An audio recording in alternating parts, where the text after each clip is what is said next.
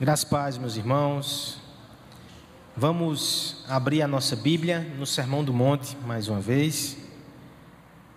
Mateus capítulo 5, verso 9 é a bem-aventurança da noite, mas nós leremos a partir do verso 1. Mateus capítulo 5, do verso 1 ao verso 9, deixe sua Bíblia aberta. Levantamos da nossa cama, respiramos aquele primeiro ar frio da manhã campinense, e nosso coração está tranquilo nos primeiros momentos, mas logo somos encurralados pelas janelas virtuais que nos cercam. Notícias de todos os lados chegam até nós, guerras, desavenças, complicações, nosso coração logo perde a tranquilidade. E eu sei que tem casos que são piores do que esses. Nos últimos dias, alguns irmãos não tiveram sequer o privilégio de acordar em paz e depois perdê-la. Alguns tiveram dificuldades para dormir. Tão grande era a intranquilidade no coração. Nós vivemos tempos difíceis. Nós precisamos de paz. O empreendimento religioso, ele tem esse elemento. Nós estamos aqui na igreja, nós buscamos isso e a palavra fala sobre isso: paz. Por outro lado, eu preciso te advertir que a paz que a Escritura nos dá, ela não pode ser confundida com calmaria ela tem alguns elementos bem agitados.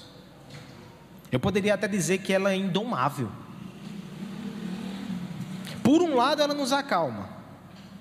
Por outro lado, ela nos faz ficar agitados para algumas coisas. Vamos falar sobre paz. Vamos falar sobre pacificação. E vamos entender melhor essa questão. Essa é a bem-aventurança da noite. Leamos a partir do verso 1 para contextualizá-la. Vendo Jesus as multidões, subiu ao monte e, como se assentasse, aproximaram seus discípulos. E ele passou a ensiná-los, dizendo: Bem-aventurados os humildes de espírito, porque deles é o reino dos céus.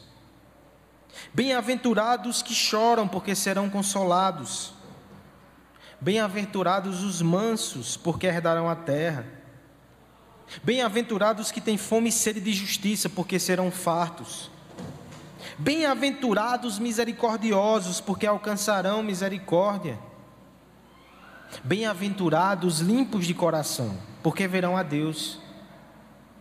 Bem-aventurados pacificadores, porque serão chamados filhos de Deus. Desde o início da semana, cogitações sobre paz invadiram a minha mente. E junto com as reflexões sobre essa bem-aventurança, também invadiu a minha mente uma canção que fala exatamente sobre isso. Eu vou me esforçar para falar ela sem cantar, porque ela é quase falada. Fique em paz, eu não vou cantar. Mas ela diz assim: A paz invadiu o meu coração. E eu li esse texto, eu meditava e ficava aquela voz do baiano arrastada na minha mente. E eu caminhando de manhã um dia desse e refletindo na bem-aventurança, orando, pensando, e a música novamente. Disse, não, peraí. Eu vou colocar aqui no Spotify e vou ver o que ele tem a dizer. Rapaz, confesso que a mensagem me surpreendeu. Porque o tema dela versa sobre paz.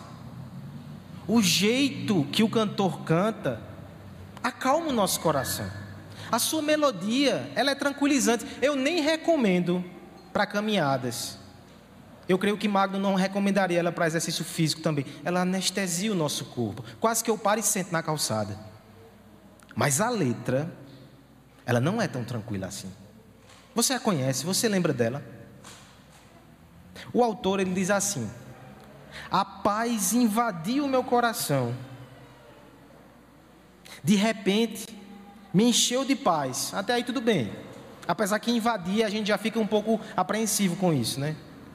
Mas ele diz assim: A paz invadiu o meu coração, como se o vento de um tufão arrancasse os meus pés do chão, onde eu já não me enterro mais.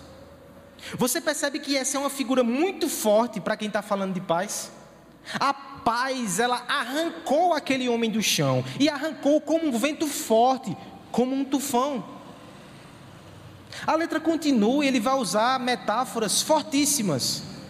Por exemplo, ele vai falar sobre a bomba que cai no Japão. Você sabe dessa história, né? E por causa da bomba que destruiu tudo, um Japão de paz nasceu. Rapaz, a música ficou pesada. Mas há um ponto aqui que eu gostaria de chamar a sua atenção. Este homem, ele falou uma coisa muito forte.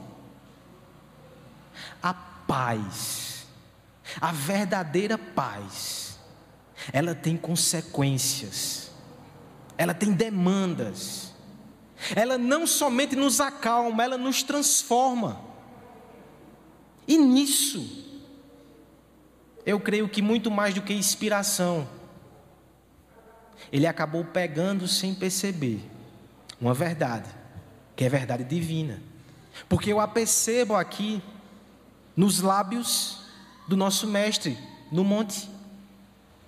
Jesus Cristo está falando sobre as bem-aventuranças, e assim como ele já falou de justiça, de misericórdia, de pureza semana passada, agora ele aborda o tópico paz.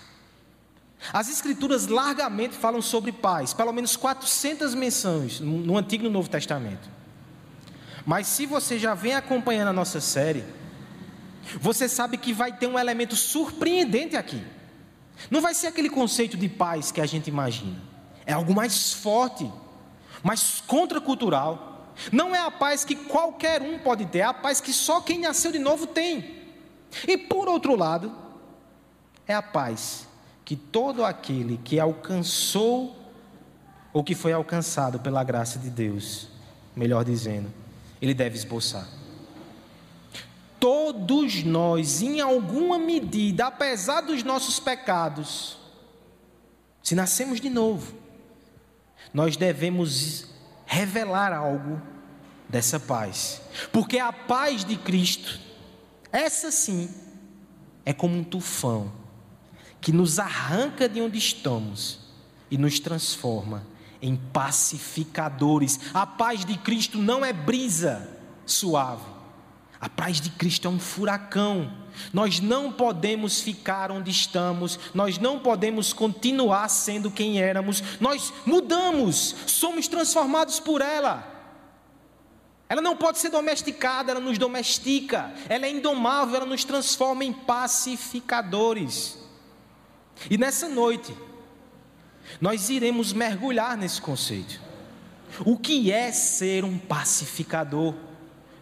O que é ser alguém que recebeu a paz e agora transmite a paz? Nós veremos nessa noite que essa paz nos transforma e que, como pacificadores, prepara-te para anotar, Mayara. Agora nós somos guerreiros que lutam pela paz, em primeiro lugar. Depois nós veremos que pacificadores são embaixadores que proclamam a paz.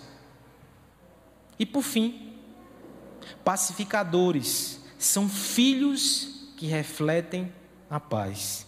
Guerreiros, embaixadores e filhos. É isso que a paz de Deus faz. Em primeiro lugar, então, irmãos, nós veremos que pacificador é aquele guerreiro que luta pela paz. Vamos ler todos juntos mais uma vez a bem-aventurança da noite.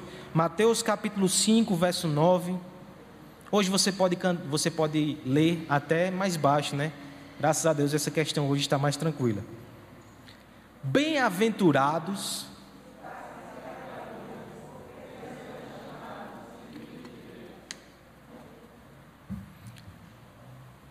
Nos parece estranho falar em paz e guerra na mesma sentença. Mas eu faço uma última menção a essa canção. Ela fala sobre isso.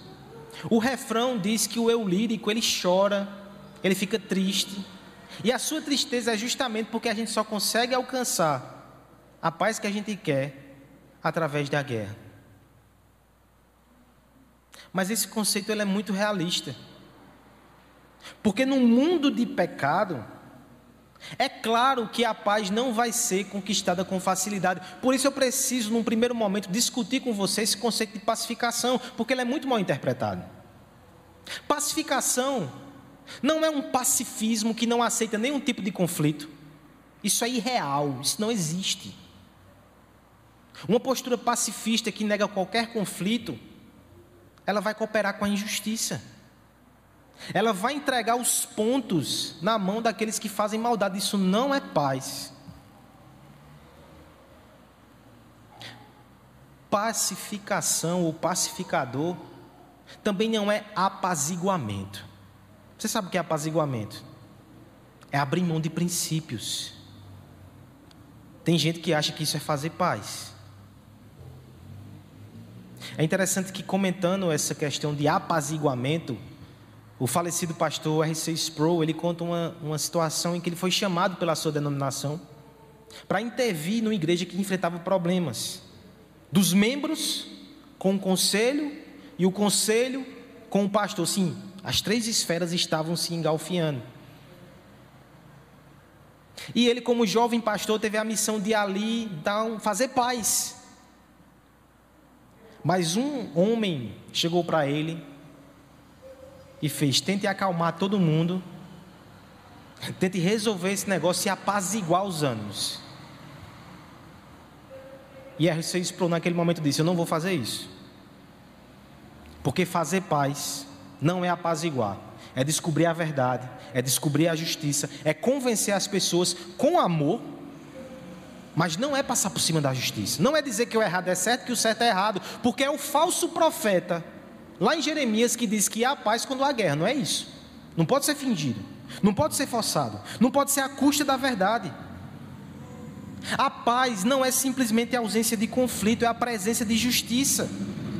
A paz não é simplesmente a suspensão da guerra, é a criação da justiça que reúne inimigos e os transforma em amigos. A paz é profunda, a paz é séria. A paz não é uma postura passiva. Lembra que nas últimas semanas nós falamos aqui sobre as relações entre as primeiras bem-aventuranças e essas últimas? Aquele que é humilde de espírito, ele é aquele que é um misericordioso. Aquele que chora pelos seus pecados é aquele que alcançará a pureza. Agora olhe na sua Bíblia e tente relacionar. Quem se relaciona então com os pacificadores? É a terceira bem-aventurança os mansos. É porque eu sou manso, eu posso suportar danos. Mansidão é passivo, sim, nesse sentido. Que agora eu vou agir ativamente pela paz. Veja que coisa linda. Não é alguém que vai lutar pelos seus interesses, ele morreu para ele mesmo.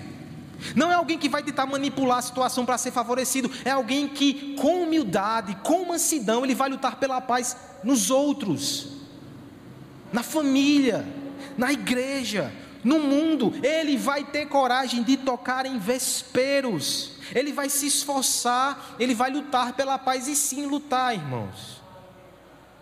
Eu lembro do texto de Tiago que o nosso irmão André leu no momento de confissão, de onde vêm as guerras? É do nosso coração cobiçoso, nós desejamos as coisas. E essa é a realidade no nosso coração, na nossa família, em todos os lugares. Então, sempre que você intentar fazer a paz em qualquer lugar, prepare-se para lutar. Mas mesmo assim, Deus te chamou para mediar situações, para apontar injustiças, para sugerir caminhos, para resolver impasses, para lançar luz, para promover perdão. Nós somos pacificadores. É interessante que no dia que eu caminhava pela manhã, e ouvia a canção e pensava na bem-aventurança, naquele momento bem suave, bem brando, a paz invadiu meu coração. Eu passei ao lado de uma casa, era seis horas da manhã, uma casa bonita. Depois da pandemia, especialmente, todo dia de manhã eu saio olhando as casas e saio pensando: preciso de uma casa para Aslan correr. E eu já tinha olhado aquela casa, bonita, não tem placa, mas eu estou ali de olho, né? Não sei. Naquele momento que eu passei naquela casa, seis horas da manhã, ouvindo aquela musiquinha de paz no ouvido, eu ouvi uma gritaria tão feia. Eu não estou fazendo fofoca não, que vocês não sabem nem onde é. A não ser que alguém seja muito curioso, vai botar no Google Maps e vai, por onde será que ele caminha? Faça isso não, vou dizer nem a cor da casa, porque se eu disser que é vermelha, você vai ficar procurando. Mas um, um barulho tão terrível. Eu passei ali perto, eu não queria ouvir aquilo, mas ofensas muito pesadas, seis horas da manhã. Você consegue perceber a contradição? Uma música de paz no ouvido, o dia calmo e alguém em uma casa bonita, numa casa boa, onde devia estar uma família celebrando ali. A gente tem uma situação extremamente desagradável. Esse é o mundo que nós vivemos. Você não consegue perceber como esse mundo está cheio de guerra, não. Às vezes, até pessoas que se amam, elas não conseguem evitar os conflitos. Como é que a gente pode pensar, irmãos, que a gente vai fazer paz sem custo? É por isso que eu acho muito interessante o texto de Romanos, capítulo 12, 18, quando ele diz: No que depender de vós, tende paz com todo mundo. O que é que Paulo está dizendo? Igreja, eu sei que nem sempre a gente consegue. Porque vai ter hora que você vai tentar, você vai chegar com a bandeira, o outro vai estar com a espada, não vai ter jeito. Você vai levar alguns golpes. Tem hora que a gente vai mediar uma situação e se coloca numa situação tão complicada, leva golpe dos dois lados. Mas eu não estou dizendo isso para te, te desincentivar, desestimular, melhor dizendo. A paz é essencial ao cristão. Sabe aquele texto famoso que diz que sem santidade ninguém virá a Deus? Hebreus 12, 14. O mesmo texto diz: Segui a paz com todos e a santificação, sem a qual ninguém verá o Senhor. Você consegue perceber como santificação está junto de pacificação, não é uma opção para mim, não é uma opção para você. A paz de Cristo que invade o nosso coração deve nos transformar em pacificadores, e como pacificadores, nós somos guerreiros que lutam, que se esforçam, que suam, que sujam a camisa, que sofrem danos para promover a paz onde Deus nos colocar. Por isso, irmãos, acostume-se com os pedidos de razoabilidade que serão ignorados no meio de gritos acalorados por causa dos corações agitados. Acostume-se a erguer bandeiras brancas que serão estendidas no meio da disputa de cegos que não conseguem enxergar. Acostume-se a ofertar flores de paz e perceber que nós estamos no meio de um campo cruzado com balas perdidas para todos os lados. Deus nunca disse que seria fácil ser um pacificador, mas ao mesmo tempo Ele prometeu que estaria conosco. Ele é o Deus da paz. E o Evangelho de Cristo é o Evangelho da paz, aquele que já domou a tempestade no nosso coração, é aquele que vai adiante de nós nos nossos atos de mediação. Nós seguimos os seus passos, nós confiamos na Sua paz para plantar reconciliação no cenário de guerra e comunhão onde só havia inimizade. É por isso que nós podemos, é por isso que nós devemos ser pacificadores. Julinha, imagina que Jesus estuda na tua escola. E começa uma confusão na escola, estão brigando. Onde é que você espera encontrar Jesus? Ele vai ser aquele que está puxando o cabelo do outro colega? Ou ele vai ser aquele que está ao redor dizendo: luta, luta. Ou ele vai ser aquele que entra e que separa os dois. E que bota os dois para conversar e para sentar. Nós, como seguidores de Jesus, nós devemos ser exatamente esse, Júlia, que entra nas lutas, que entra nas batalhas e que separa as pessoas. Mas eu te pergunto, irmão, hoje, como você é conhecido? Será que você é conhecido como o brigão? Tem alguma coisa errada.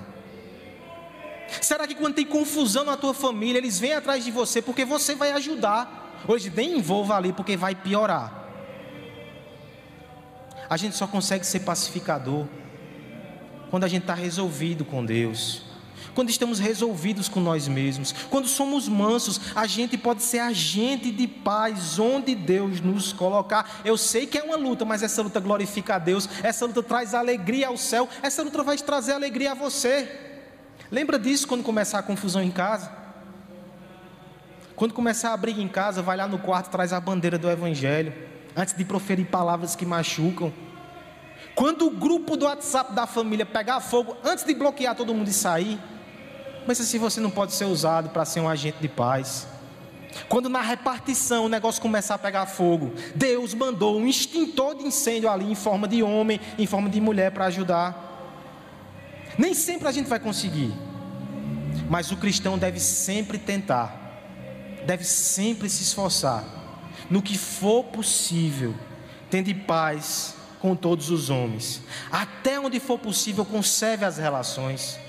Até onde for possível, refaça as que foram quebradas. Até onde for possível, estenda perdão, busque perdão, traga reconciliação entre as pessoas.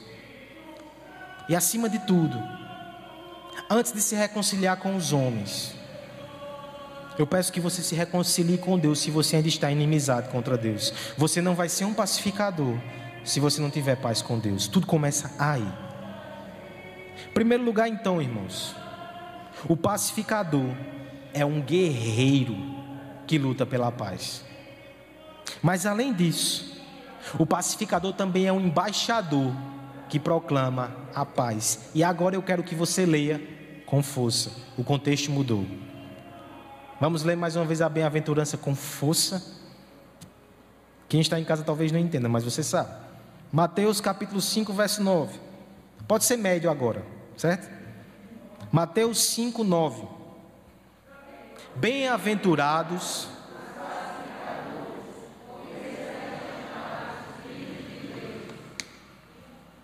Nós vamos falar agora de uma figura muito interessante o embaixador. Uma figura que envolve direito internacional, essa não é exatamente a minha área. Tem alguém mais habilitado para falar sobre isso? Mas eu conversei um pouco com ele ontem, tentei extrair algumas coisas para nos ajudar. O embaixador é aquele que fala em nome de outro. Por trás dele, ele representa um poder soberano e nos seus atos, nas suas palavras, ele promove paz. É interessante que essa figura também é adequada para nós enquanto pacificadores. E se no primeiro momento nós destacamos os nossos atos de pacificação, agora nós falaremos das nossas palavras de pacificação. É interessante que nós precisamos entender como é que se dá a paz de forma mais profunda. Eu não estou falando das paz, da paz provisória que os acordos podem fazer das tréguas, do cessar-fogo. Eu estou falando da paz profunda e transformadora. Primeira coisa, lembre da origem das nossas guerras. Lá em Gênesis 3, quando os nossos primeiros pais pecaram, naquele texto ali, nós já temos um conflito interior. Eles ficam com vergonha, eles têm medo de Deus, então o próprio ser humano, na sua psique, na sua espiritualidade, ela está confusa agora. Não há paz. Nós temos o conflito social ali, Adão e Eva, um joga a culpa no outro. Não há paz nessa relação. Até a natureza é afetada, pode produzir espinhos, cardos, abrolhos. Não há paz na ordem criada. Foi tão profundo o efeito do pecado nesse sentido que só alguém que possa derrotar o pecado na sua raiz pode promover paz de verdade. E nesse sentido, eu e você, por mais esforçados que fomos, nós não conseguiremos destruir o pecado. Porque até nos nossos atos de paz eles ainda são um pouco contaminados pelo nosso pecado. As nossas bandeiras de pacificação mais puras têm manchas ainda. Mas você lembra como seu coração foi pacificado? O príncipe da paz abandonou a glória do céu e lutou a sua guerra contra o pecado, contra o diabo, contra a morte, contra o inferno e entregou-se em seu favor. Ele é a nossa paz. Lembre do texto que nosso irmão Lalo leu: Justificados, pois, mediante a fé, nós temos paz com Deus por causa daquilo que Jesus Cristo fez. Então, no nível mais profundo, ainda que meus atos de pacificação sejam importantes, bons e necessários, paz profunda, verdadeira, permanente e eterna, só quem faz é Cristo. É por isso que eu quero chamar a tua atenção para esse aspecto do nosso ministério. Além de fazer coisas, antes disso, depois disso, nós temos que proclamar a paz que somente Cristo dá. E aqui eu faço referência ao texto que nosso irmão André leu ainda há pouco. Nós não simplesmente fomos reconciliados com Deus, em Jesus Cristo, nós também recebemos o ministério da reconciliação, ou seja, nós somos embaixadores da paz de Deus, nós a oferecemos aos homens e nós temos garantias que, se aqueles homens aceitarem esses convites nos seus termos, com arrependimento e fé, Deus perdoa, Deus reconcilia, Deus pacifica. É maravilhoso. É por isso que a Escritura, quando vai falar desse ministério, o ministério do evangelista, aquele que anuncia boas novas, lá em Isaías ele vai dizer: Quão formosos são os pés dos que anunciam boas novas, dos que anunciam notícias de paz. Aí você pensa: Quão formosos são os pés? Parece estranho, isso eu não estou falando do seu pé individualmente, mas parece estranho. Pense naquela cultura que as pessoas usavam os calçados e muitas vezes eles passavam por desertos, por contextos de lama. Hum, os pés não eram muito bonitos, e, e, especialmente aquele que estava em cavalo, passando por várias cidades, como embaixador anunciando uma notícia dessa. Esse pé não é bonito, não. Mas a Bíblia está colocando da seguinte, a seguinte figura de linguagem. Essa missão é tão linda que até o pé sujo, quando eu vejo, parece a coisa mais sublime do universo. Porque a figura aqui é de pessoas que estão oprimidas, que sabem que está havendo uma guerra distante, eles não têm notícia, eles não têm WhatsApp, eles não têm noticiário, eles não sabem se estão perdendo, se estão ganhando. Eis que vem o evangelista aquele que traz boa nova, e de longe ele vem com a bandeira, a bandeira do meu reino, ele vem dizer que o meu rei venceu, eu estou em paz, eu estou bem. Quão formosos são os seus pés! Eu quero ver esses pés entrando pela minha sala. Eu quero presenciar esse momento tão maravilhoso. Quão formosos são os pés dos que anunciam boas novas de paz. Se você foi alcançado pela paz de Deus, Deus está mandando que você suba no seu cavalo, que você pegue a sua bandeira e que você avise a todo mundo que os homens podem ter paz com Deus através de Jesus Cristo. Não delega isso para o pastor somente. Não delega isso para os irmãos aqui na igreja que têm dons de evangelista. Não delega isso para os missionários. Todos nós somos embaixadores, essa é a nossa missão. Você já pensou que tem gente que está lutando contra Deus a vida toda, que vive numa, numa, situação de miséria e condenação por causa disso? Essas pessoas estão do seu lado muitas vezes. Será que você vai esperar que um dia alguém faça um avanço evangelístico na rua dela, dê um folheto e converse com ela? Se você está todos os dias com aquela pessoa, aquela pessoa está, está numa guerra, aquela pessoa está perdendo a guerra. Você tem que dizer, você pode ficar em paz com Deus por causa de Jesus Cristo.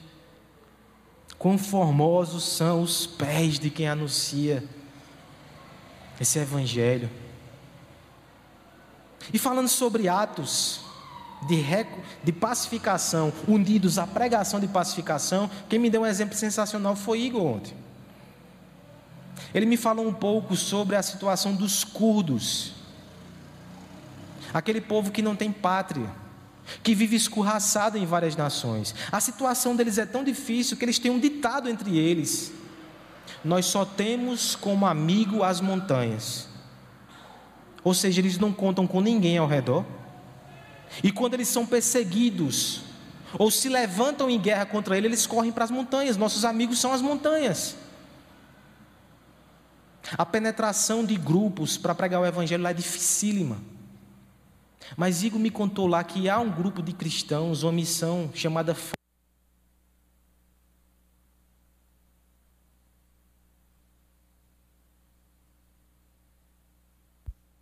Oi. Há um grupo de cristãos que tem acesso aos curdos. Porque em 2014, 2015, quando o Estado Islâmico se levantou em guerra contra eles, essa missão os acudiu, os socorreu, enviou médicos e missionários para cuidar daquele povo quando ninguém cuidou. E entre os curdos, já há quem diga: nós temos dois amigos, e os cristãos são melhores do que as montanhas. Atos de pacificação, que montam um palanque para que essa missão, para que esses cristãos possam anunciar a paz de Deus. Essa é uma missão maravilhosa. E esse não é um privilégio de agências missionárias.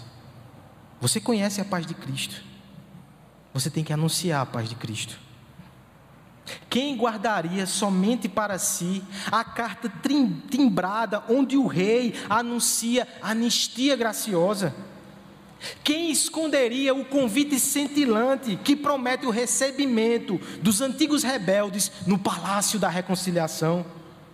Quem abafaria a canção maravilhosa e doce da paz que invade, que enche um ambiente de alegria?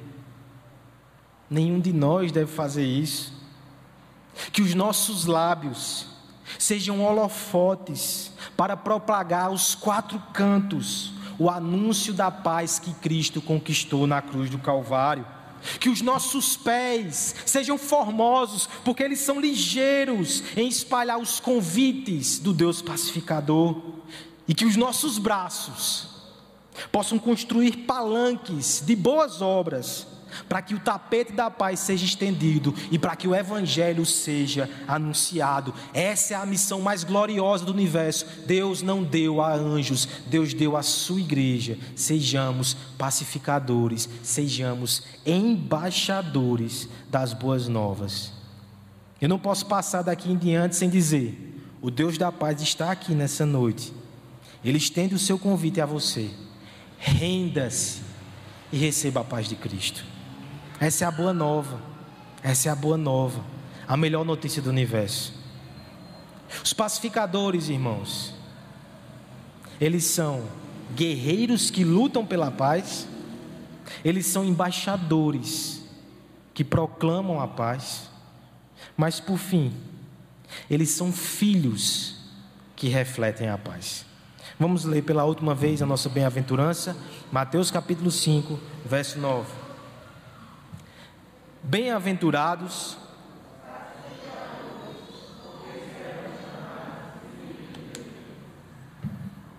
Talvez você tenha achado emocionante ser considerado um guerreiro da paz.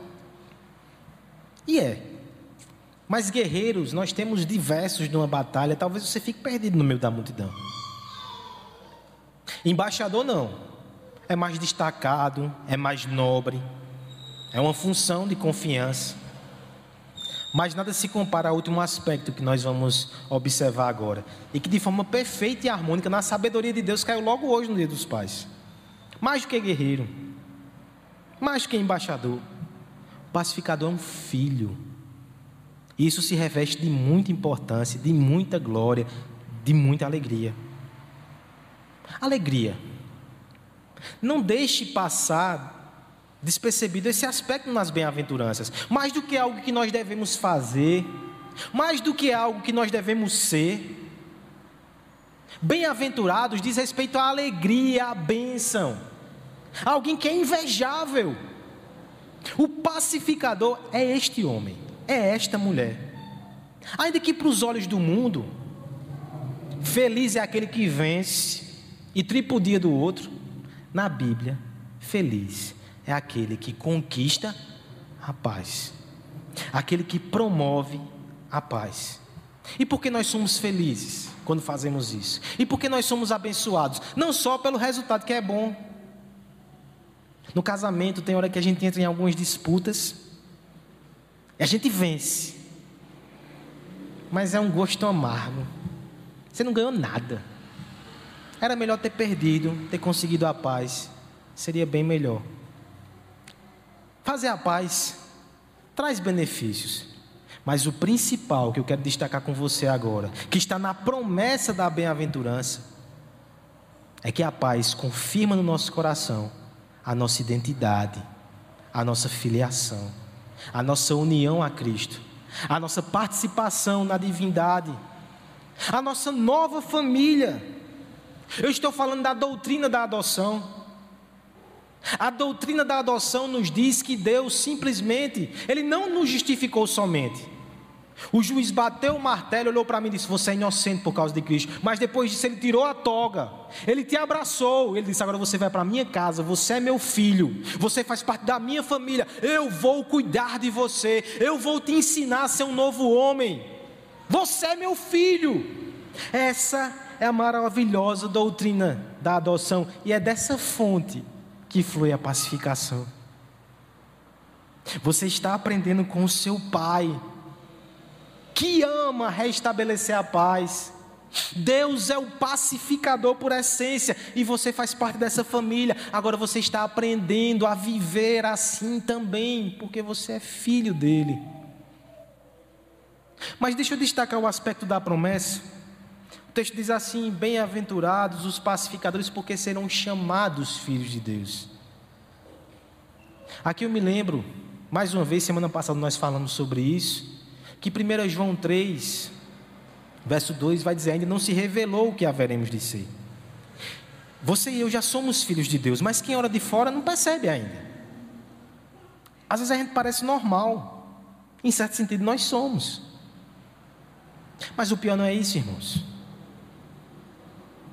O pior é que tem dias que eu olho para mim mesmo e me pergunto: será que eu sou filho de Deus? Olha como eu falhei hoje. Eu pareci com tudo, menos com meu pai. Será que eu sou filho de Deus? A Bíblia está nos dizendo que quando nós agimos como pacificadores, no nosso coração é confirmada a promessa: você é filho de Deus. E um dia, todo mundo verá. O universo vai perceber que você é filho de Deus. E hoje, que você já possa confiar nisso. Só quem faz paz assim é quem parece com Deus da paz e é filho dele. Nos primeiros dias de vida, aproveitando o dia dos pais hoje, né? As pessoas diziam que Aslan parecia comigo, bastante. Exatamente naquela fase que ele fazia uma cara de brabo. Não sei porquê, quando ele começou a sorrir, disseram que parecia com Letícia. Eu fiquei refletindo sobre isso. Será que isso diz algo a respeito, a respeito a mim? E eu, eu preciso admitir, talvez haja resistência à lei da mãe, mas ele parece demais com Letícia. No entanto, como eu me alegro quando de repente ele mexe no cabelo, de um jeito que eu faço. Como eu me alegro quando ele vai dormir e fica dando cambalhotas, como eu faço. Pequenos gestos assim alegram o meu coração.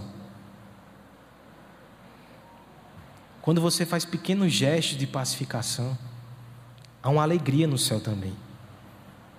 Deus diz: Esse é meu filho. Por outro lado, olhando de outro ângulo, como eu fico feliz também. Quando eu faço alguma coisa, às vezes pelo jeito de caminhar, às vezes pelo jeito de andar, que alguém diz, é, é seu Aloysio todinho. Eu me alegro porque eu admiro.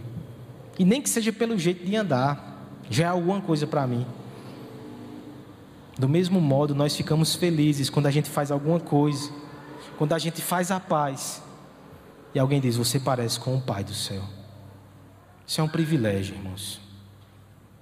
Eu não posso deixar de dizer isso a você no final dessa palavra. Eu não quero dançar fardo sobre as suas costas. Eu quero te convocar a participar de um privilégio. Haja pela paz. Isso vai produzir alegria no céu, isso vai produzir alegria no seu coração. Isso vai confirmar que você pertence a Deus, que você faz parte da família de Deus. Você está unido a Ele, você está unido ao seu irmão mais velho que conquistou a paz na cruz do Calvário. Una-se a Cristo, una-se ao Pai Celestial, faça isso. Os filhos de macineiro, eles brincam de consertar as coisas. Filhos de policiais brincam com as suas armas imaginárias. Julinha, filha de um comerciante, ela gosta de vender e ela negocia com você. O filho de Deus, ele promove a paz, porque o seu Deus e o seu Pai fez paz com ele. Esse é o nosso legado. Nós temos aqui também pessoas que não têm mais o, o pai ao seu lado. E nós sabemos que uma forma de homenagear essas pessoas que não estão mais entre nós é lembrando de boas lições, de coisas que eles deixaram. Porque nós vamos cruzar no nosso dia a dia com pessoas que não conheceram o nosso Pai. E nós iremos representá-los. Nós cruzamos no mundo com pessoas que não conhecem o nosso Pai, porque Ele é invisível, Ele é Espírito. Eu te convido nessa noite a representar Deus onde você está. Nós também temos aqui irmãos que têm dificuldade com os seus pais e talvez não tiveram pais presentes. E às vezes ficam tristes porque não podem dizer aquilo assim, como meu pai costumava dizer. Mas deixa eu te dar uma boa nova. Ainda que o Pai terreno não tenha te ensinado isso, o Pai celestial, que é infinitamente melhor, ele enche a tua boca e o teu coração com frases assim. Então você também pode dizer: Como meu Pai diz, como meu Pai celestial diz. Afaste-se do mal, faça o bem e busque a paz com perseverança. 1 Pedro 3,11. Que você saia daqui agradecido pelos pais, mas que você saia aqui amando, celebrando o Pai Celestial e promovendo a paz, porque é isso que Ele faz. E ao mesmo tempo, eu quero estender o convite a você. Se você ainda não tem essa paz, hoje é o dia. Deus ainda está recebendo pecadores na sua família. Ele não vai te transformar só num guerreiro. Ele não vai te transformar só num embaixador. Ele vai te transformar em filho. É isso que ele está fazendo. Vem até ele. Que a paz invada o teu coração. E como um vento de um tufão, que ela arranque os seus pés do chão e ela te mova numa nova direção. Não mais guerra, não mais contenda, não mais egoísmo, não mais vaidade, mas luta, esforço pela paz. Proclamar a paz aos quatro cantos e refletir que agora você está em paz com Deus por causa de Cristo. Você é uma nova criatura. Você está pronto para abençoar esse mundo com paz. Eu